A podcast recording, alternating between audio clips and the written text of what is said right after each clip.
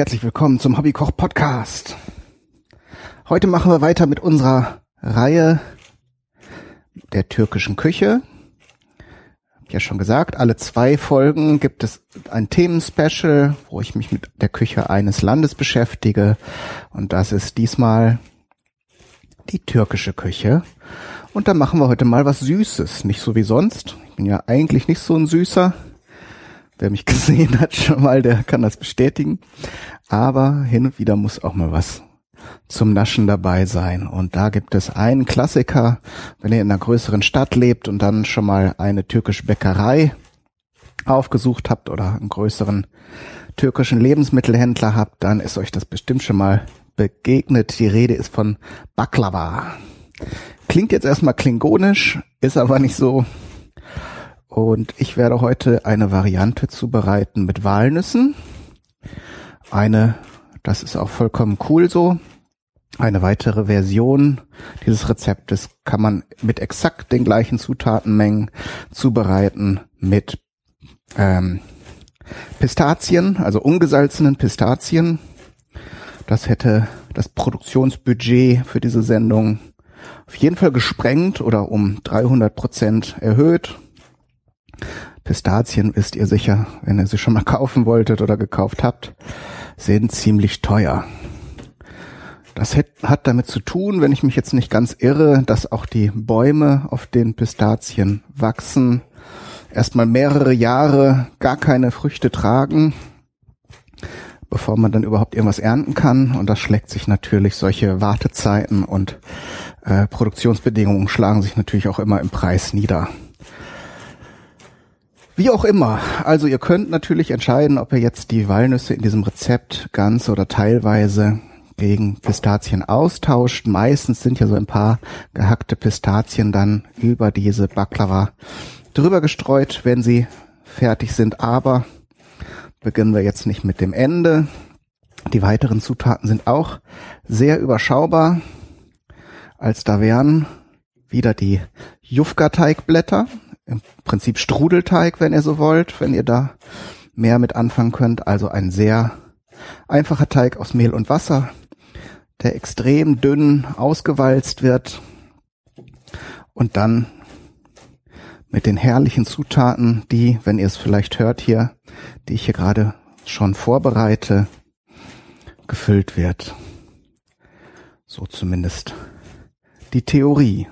Ich habe jetzt hier also 200 Gramm Walnüsse gehackt, wenn ihr Glück habt, oder ihr dieses Rezept zur Weihnachtszeit macht, da ist das immer etwas einfacher, da bekommt man die vielleicht auch schon fertig gehackt. Hier zur Sende- oder Aufnahmezeit ist jetzt gerade Frühling und da kann man froh sein. Naja, Walnüsse kriegt man eigentlich mittlerweile ganz gut. Die kommen ja dann meistens aus Kalifornien, soweit ich das weiß. Und da, da herrscht also kein Mangel. So, also es sollte schon relativ fein gehackt sein. Das erhöht natürlich das Vergnügen nachher beim Essen. Wenn ihr euch da nicht großartig durchkauen müsst, so ein bisschen was Größeres kann ruhig schon mal dazwischen sein. Aber so im groben Ganzen sollten das so zwei, drei Millimeter große äh, Stückchen sein. Und das mache ich jetzt hier mit so einem Schneid- und Hackmesser. Walnüsse sind ja jetzt auch nicht so extrem hart, dass das ein Problem darstellt. Die springen jetzt auch nicht so durch die Gegend, wenn man sie hackt. Also ist alles einfach eine Frage der Geduld und der Muße, so dass man nach einer Weile, ich muss ehrlich gestehen, ich habe jetzt hier auch schon ein bisschen vorgearbeitet, so die ersten Schritte, da muss man so ein bisschen aufpassen, dass einem die Nüsse vielleicht doch nicht beim Zerhacken wegschneiden, äh, wegspringt. Man kann auch mit einem Teil erstmal anfangen und dann nachher auf den Haufen mit den gehackten Nüssen dann immer weitere ganze draufstreuen. Das könnt ihr dann entscheiden. Oder wenn ihr zu den Leuten gehört, die ge gern mit Technik in der Küche arbeiten, könnt ihr das auch mit der Küchenmaschine machen lassen. Da müsst ihr nur aufpassen, dass es dann nicht atomisiert wird und ihr nachher eine Nusspaste habt. Dann wäre es ein bisschen zu weit gegangen. So, ich glaube, jetzt haben wir die Nüsse soweit erstmal vorbereitet. Machen wir mit dem nächsten Schritt weiter. Denn ich sprach eben von edlen Zutaten, mit der wir diese ganze Geschichte füllen. Und da kommt jetzt ins Spiel ein kleiner Topf und ein halbes Päckchen Butter, sprich 125 Gramm.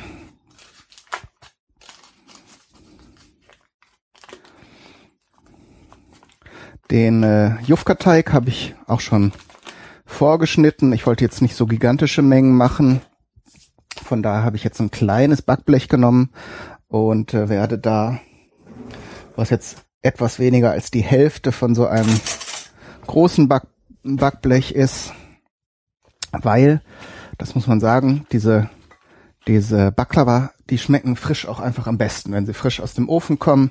Das heißt, man lässt sie dann ja noch ein bisschen ziehen. Dazu kommen wir später noch. Aber äh, jetzt Unmengen herzustellen und dann irgendwo sich hinzustellen und ihn so beim Ver Verderben zu sehen, das muss ja nicht sein. Äh, von daher mache ich jetzt mal so eine kleine Menge. Mal sehen. Und wenn das cool ist oder wenn man mal für Freunde, Bekannte, Arbeitskollegen sowas zubereiten möchte, dann kann man ja immer noch ein ganzes Blech machen. So, wir machen eine kleine Pause. Die Butter muss jetzt ganz gemächlich schmelzen. Die soll natürlich nicht braun werden. Darum mache ich das jetzt auf kleiner Hitze. Äh, sonst äh, ist jetzt erstmal nichts vorzubereiten. Darum würde ich sagen, hören wir uns gleich nochmal. Bis dahin. Da sind wir jetzt bei zwei Teil, äh, Teil zwei des Baklava-Experiments. Und da werde ich jetzt mal anfangen hier meine Strudelteigplatten. Und mal gerade gucken, ob das mit der Größe einigermaßen passt. Ja. Die lege ich mir jetzt hier auf ein Schneidbrett. Die Butter ist auch geschmolzen, logischerweise. Damit pinsel ich jetzt erstmal das erste Blatt ein. Im Prinzip ist das Ganze wie Blätterteig. Blätterteig ist ja im Grunde nichts anderes als das, was ich jetzt hier gerade mache. Das heißt, der Standardblätterteig, den man so im Laden kauft, ist ja in der Regel mit Margarine und nicht so hochwertig wie jetzt das, was wir hier mit geschmolzener Butter gerade anfertigen.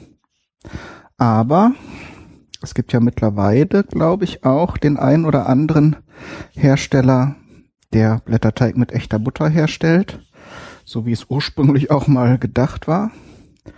Und wenn man jetzt wollte und sich keine Mühe macht, aber gerne Baklava essen möchte, könnte man sicher da auch ein bisschen tricksen. So. Dann habt ihr allerdings nicht das, was ich jetzt habe hier. Einen Teig, den ich äh, mit Butter äh, besch beschmiert habe und jetzt hier zwischen die Schichten regelmäßig die fein gehackten Walnüsse streue. Das kann man natürlich bei einem Blätterteig, der schon zusammengefügt ist, dann nur zwischen jede dritte, vierte, fünfte, tausendste Schicht machen, so dass das doch noch Sinn und Zweck hat, das Ganze hier von Grund auf zu errichten. Warum mache ich das Ganze auf einem Schneidbrett? Äh, Sinn und Zweck Üb dieser Übung ist, dass man das nachher vor dem Backen schon in kleine Quadrate zerteilt. Denn mit dem Backen, was jetzt gleich dann kommt, ist das ganze Projekt noch nicht abgeschlossen. Denn wir wollen, das äh, Baklava wird nach dem Backen noch in Sirup getränkt. Ihr habt euch vielleicht schon gewundert, denn bisher war in diesem Rezept ja noch gar kein Zucker enthalten. Und äh, von einer Süßspeise zu sprechen, wäre dann ja irgendwie nicht fair gegenüber den ganzen anderen Süßspeisen, die da mit Zucker auskommen müssen. Und dieser scheinbare Mangel wird dann gleich mit dem Kanonenboot aus dem Weg geräumt, denn da kommt dann eben ein sehr kräftiger Zuckersirup und das ganze Ding wird dann darin getränkt. Und damit das nachher schön einziehen kann und nicht auf der oberen knusprigen Schicht auf unserem Gebäck äh, einfach herumschwappt, wird das Ganze eben gleich schon in Stücke geschnitten.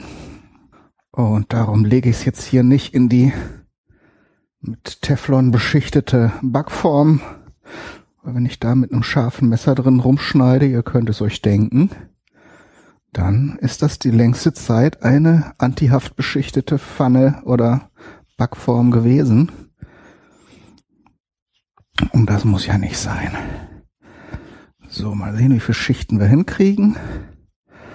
Das Ganze soll ruhig ein bisschen locker geschichtet sein.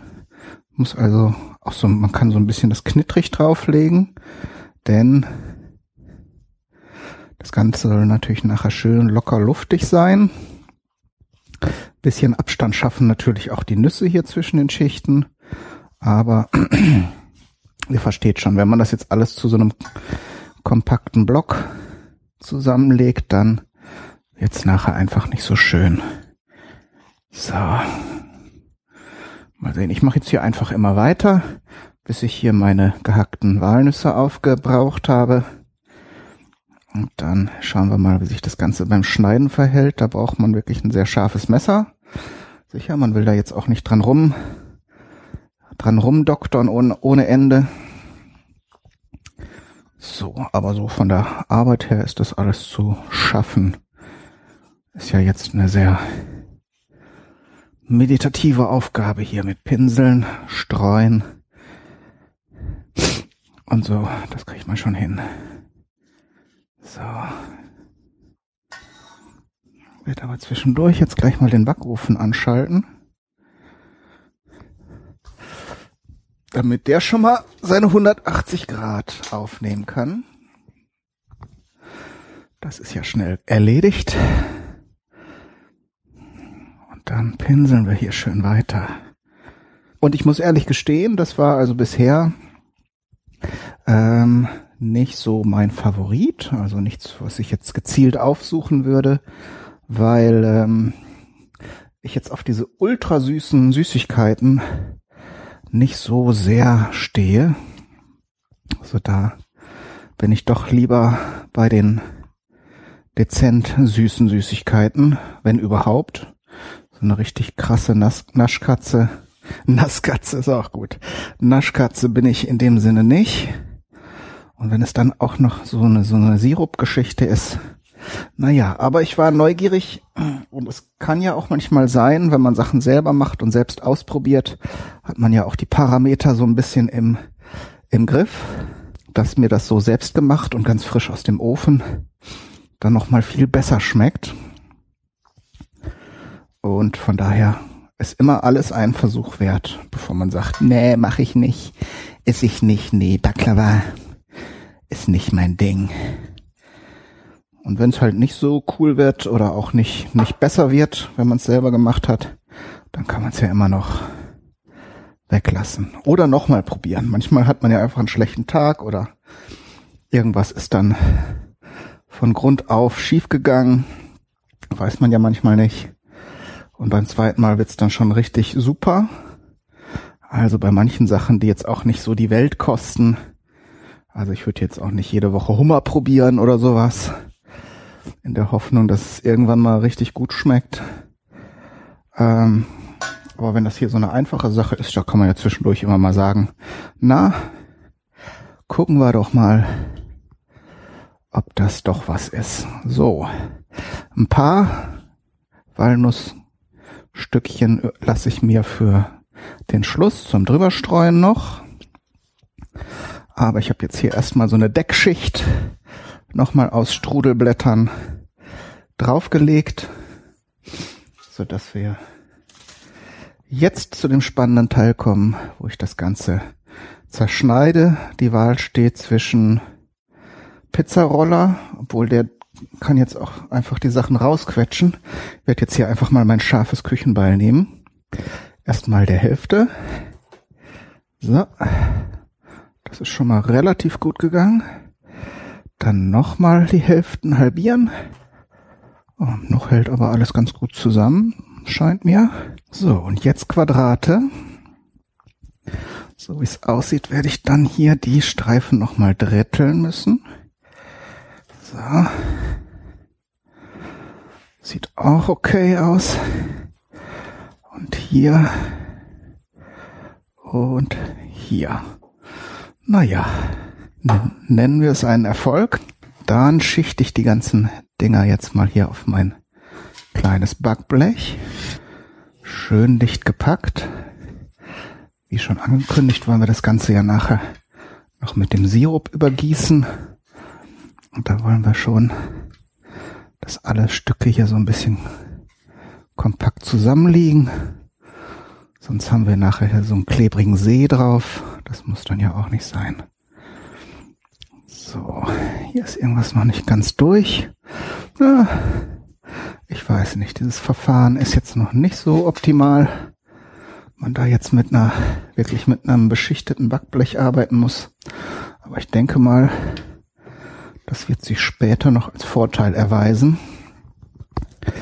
So, und hier schneide ich mal so ein bisschen überlappende Fissel ab.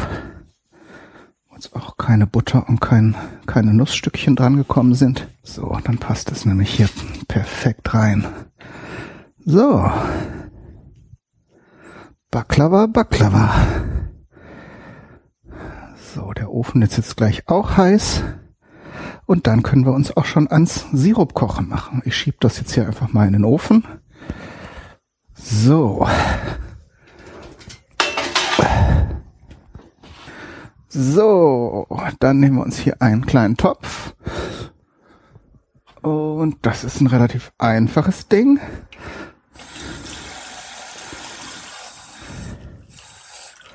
Wir nehmen jetzt erstmal einen halben Liter Wasser drehen den Herd mal volle Pulle auf. Das muss ja erstmal warm werden.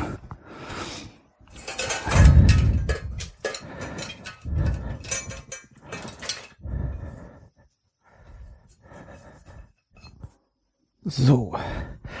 Und auf 500 Milliliter Wasser kommt etwas mehr als die Hälfte nochmal Zucker, damit wir einen Sirup erhalten. Sprich, wir nehmen jetzt hier 300 Gramm. So. Kann auch schon dazu, damit es sich in dem warmen Wasser auflösen kann.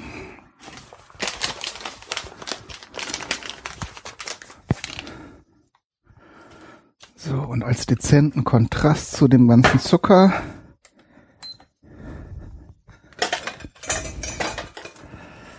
geben wir jetzt noch ein, so etwa einen Teelöffel also ein, ein Spritzer jetzt Zitronensaft dazu. Hat hier ein Messer, so hier. Dann schneide ich jetzt hier so ein Drittel ab, gucke, dass da keine Kerne so brutal rauslachen. Ah, die hat relativ viele. Nehme ich doch lieber noch ein Sieb dazu, damit das nicht nachher nicht aus dem Zuckerwasser hier rausfischen darf. So, also Drittel, Viertel Zitrone etwa, das kommt dann auf einen Teelöffel Saft raus. Da müsst ihr jetzt auch nicht mit der Briefmarke abwiegen. Es geht nur darum, hier noch ein bisschen fruchtige Säure als Kontrapunkt zu dem brutalen Zuckerhammer hier zu setzen. Wer weiß, wofür es gut ist. So, und als letztes, das gebe ich jetzt aber noch nicht zu, das stelle ich mir nur hin, damit ich es nachher nicht vergesse, ist Rosenwasser. Das kriegt man auch in Asialäden. Also glaube ich, in den meisten Fällen ja indisches Produkt. Ist halt äh, Wasser mit Rosenextrakt versetzt. So, jetzt wärmt sich das hier auf. Jetzt stelle ich es hier auf ganz kleine Hitze. Und ich muss jetzt hier nochmal auf die Uhr gucken, denn unsere Baklava sollen ja so circa 20 Minuten im Ofen sein. Eigentlich sollen sie halt goldbraun werden. Das ist wichtiger als die Zeit. Und den Sirup werde ich jetzt hier einfach mal äh, ein bisschen rühren.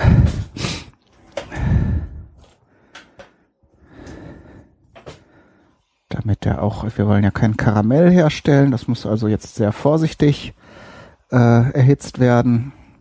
Und der Zucker muss sich im Grunde auflösen und dann kann man das Ganze auch schon abkühlen lassen. Und zum Schluss gibt man eben so ein bis zwei Teelöffel von dem Rosenwasser noch dazu. damit das Ganze noch ein schönes Aroma bekommt. Rosen haben ja einen sehr, sehr schönen, sehr schönen Duft und ähm, ist also spielt eine Rolle in sehr vielen orientalischen, fernöst, nahöstlichen äh, Küchen äh, oder auch der indischen Küche.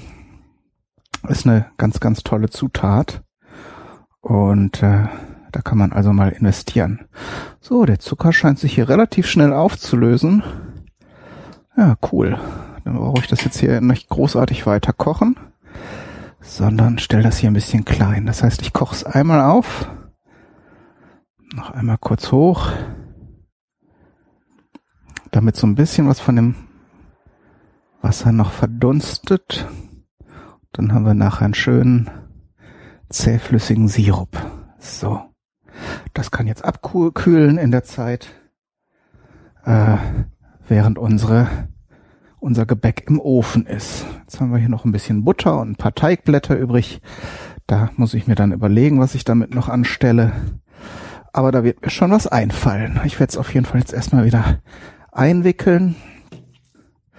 Ja, ähm, die weiteren Schritte sind, wenn die äh, Baklava fertig gebacken sind, werden sie eben äh, mit dem mittlerweile dann abgekühlten Sirup übergossen.